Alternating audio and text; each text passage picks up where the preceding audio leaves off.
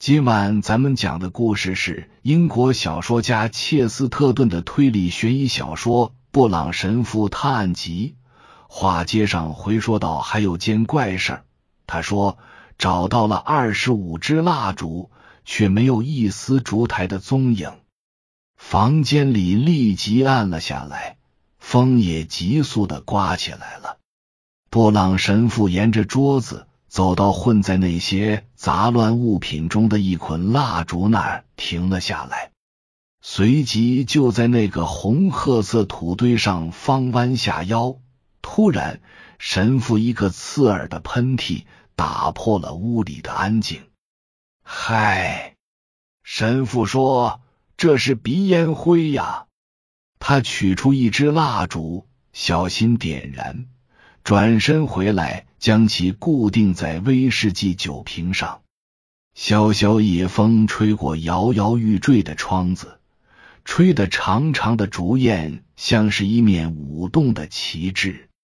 在城堡四周，他们还能听到方圆几英里的黑松林像黑色海浪一样拍打礁石的翻腾声。我来念这份物品清单。克雷文拿起其中一份文件，表情严肃的说：“这个单子上写的是我们在城堡里找到的一些无法解释的零碎物品。你们要明白，总的来说，这个地方是被拆除、被遗忘过的。但还有一两间屋子明明是有人一直住过的，生活简单却并不脏乱。”而且所说的人还不是这个名叫伊斯雷尔高的仆人。清单如下，大家请听：第一项，一个相当大的宝库，里面几乎全是钻石，而且都是零散的，没有什么可以依托的底座。当然，欧格利维斯家族有一些自家的珠宝，这是很正常的事儿。但那些宝石恰恰几乎全是镶嵌在某些特定的装饰物上的。欧格利维斯家族过去好像常常零散的放在口袋里，像放铜钱一样。第二项，一撮一撮的鼻烟沫儿，没有放在角质鼻烟盒里，甚至也没放进烟袋里，而是一撮一撮儿出现在壁炉台上、餐具柜上。钢琴上等随处可见，仿佛这位老先生老是不愿意看自己口袋里是否有鼻烟袋，或是抬起鼻烟盒的盖子，因为他怕麻烦。第三项，这座房子里到处都是令人好奇的小堆小金属物，有的像钢簧，有的则像是极小的齿轮。似乎是从某种机械玩具上拆卸下来的。第四项，这儿的蜡烛除了插在瓶子上，别无其他东西可以固定。现在，我想让你们注意的是，这里的一切都比我们料想的要奇怪的多。对于主要谜团，我们有心理准备，而我们一眼就看出来的是。这一家的最后一位伯爵有点不太对劲。我们到这里来，就是要查明伯爵是否的确生活在这里，还是真的死在这儿了，或者那个埋葬了伯爵的、外表吓人的红发仆人是否与伯爵的死有关。可是，你们要设想一下最坏的情况。也就是最恐怖或者最富戏剧性的解释。假如这个仆人真的杀了他的主人，或者主人根本就没有死，再假设主人打扮成了仆人的模样，或者仆人是被当成主人给埋了，尽可能的想象威尔基·柯林斯式的悲剧，你们还是无法解释为何有蜡烛却不见烛台。为何一位出身贵族、上了年纪的绅士竟习惯把鼻烟挥洒在钢琴上？我们可以想象，这个案子的核心就是那些神秘的零碎物件。但是，不管想象力多么丰富，人脑也不可能把鼻烟灰、钻石、蜡烛以及钟表机械联系在一起。我想，我看出了里面的联系。布朗神父说道：“格伦盖尔强烈反对法国大革命，他热衷于旧制度，并试图完全回归波旁家族最后一批家庭成员的生活方式。他抽鼻烟，是因为那是十八世纪的奢侈品；他点蜡烛。”也是因为那是十八世纪的照明用品，那些铁制钟表机械代表了路易十六时期所见的嗜好，而那些钻石则代表了路易十六的王后玛丽安托瓦内特的钻石项链。这时，弗朗博和探长两个人都瞪圆了眼睛，注视着神父。这是个多么离奇的想法！弗朗博叫道：“你真的以为那就是事实真相吗？”我很确定事实并非如此。”布朗神父答道。“只是你非要说没人能把鼻烟灰、钻石、钟表机械还有蜡烛联系起来，我不过随口给出了这个联系。”事实的真相，我非常肯定，还潜藏在更深处。他停顿了一下，听着角楼里哭号般的风声，接着说道：“已故的格伦盖尔伯爵是个盗贼。作为一名无法无天的强盗，他过着另外一种更加黑暗的生活。他不用烛台。”是因为他只需要把蜡烛剪短，放进他提的小灯笼里。鼻烟是他的作案武器，就像最狂暴的法国罪犯惯用的胡椒粉一样。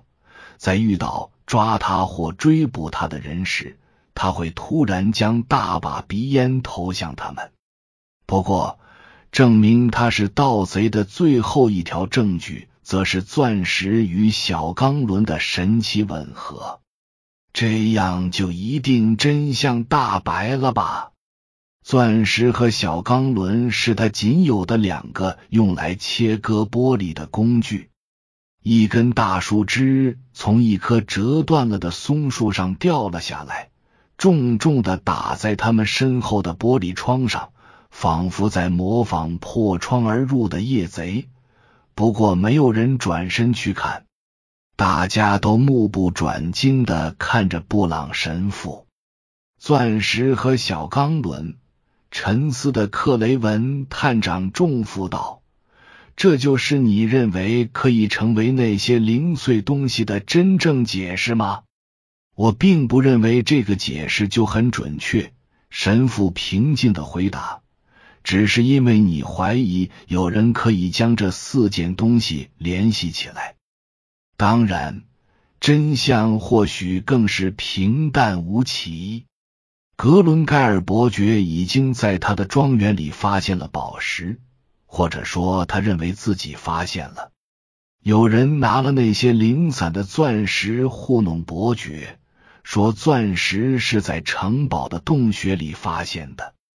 而小钢轮是用来切钻石用的，他就让山上的几个牧羊人，或者说是粗汉子帮他，非常粗略的做，动静也很小。鼻烟就是这些苏格兰牧羊人的其中一件重要奢侈品了，这是一件可以用来收买他们的物品。他们没有烛台。是因为他们不需要勘探洞穴时，他们是用手来拿蜡烛的。还有吗？弗朗博停顿了很长一段时间，才问道：“我们到底找到那个乏味的真相了吗？”“哦，还没呢。”布朗神父说道。窗外的风向是在嘲笑布朗神父。一声长啸后，便在松林最远处平息了下来。神父全然面无表情，继续说道：“我这么说，只是因为你们之前说没人能把鼻烟灰与钟表机械或是蜡烛和宝石联系起来。十条伪哲理就可以解释这个宇宙。同样，十条伪理论也可以解释格伦盖尔城堡。而我们想要的是宇宙和城堡最真实的一面。”没有其他物证了吗？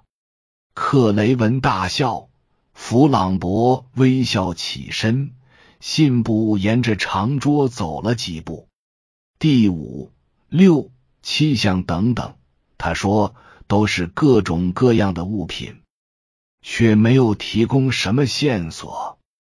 发现了一套奇怪的东西，不是铅笔，而是铅笔芯。还有一根毫无意义的竹棍，两端已经裂开。这可能是作案工具，只是目前没有什么案子。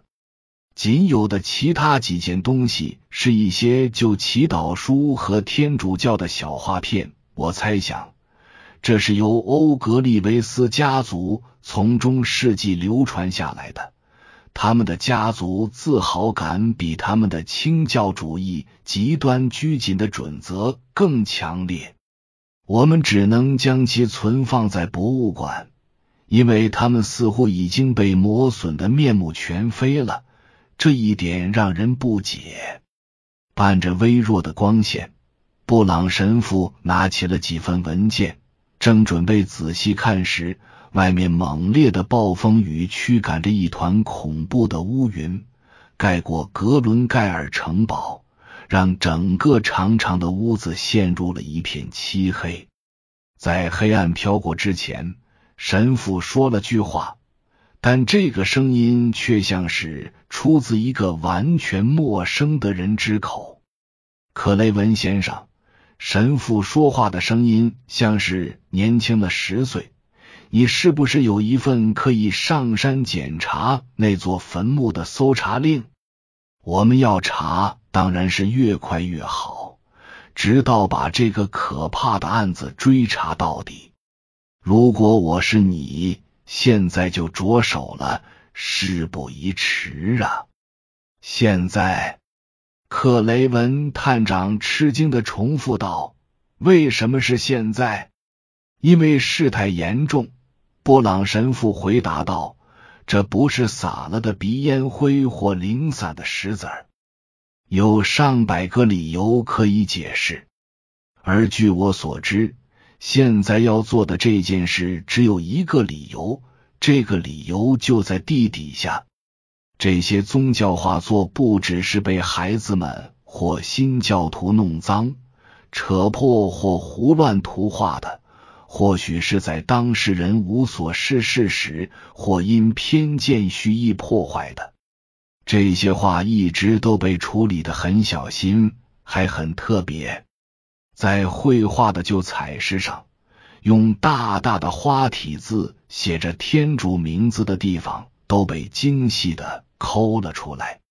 另外一个被取走的部位是耶稣圣婴头顶的光环。